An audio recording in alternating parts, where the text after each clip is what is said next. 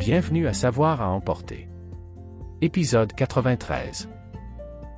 Saviez-vous que Charles Byrne est le géant le plus célèbre de l'histoire irlandaise, mesurant 7 pieds 7 Byrne était terrifié à l'idée que son corps soit exposé après sa mort et il a supplié d'être enterré en mer. Il voulait des poids sur son cercueil pour que personne ne puisse remonter son corps à la surface.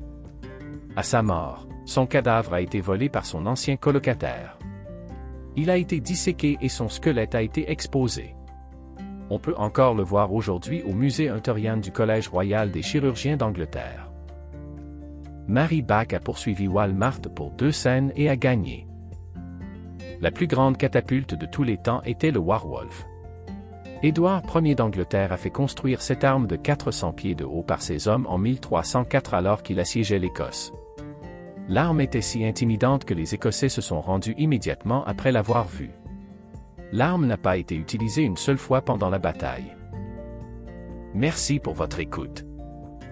N'oubliez pas d'aimer et de vous abonner.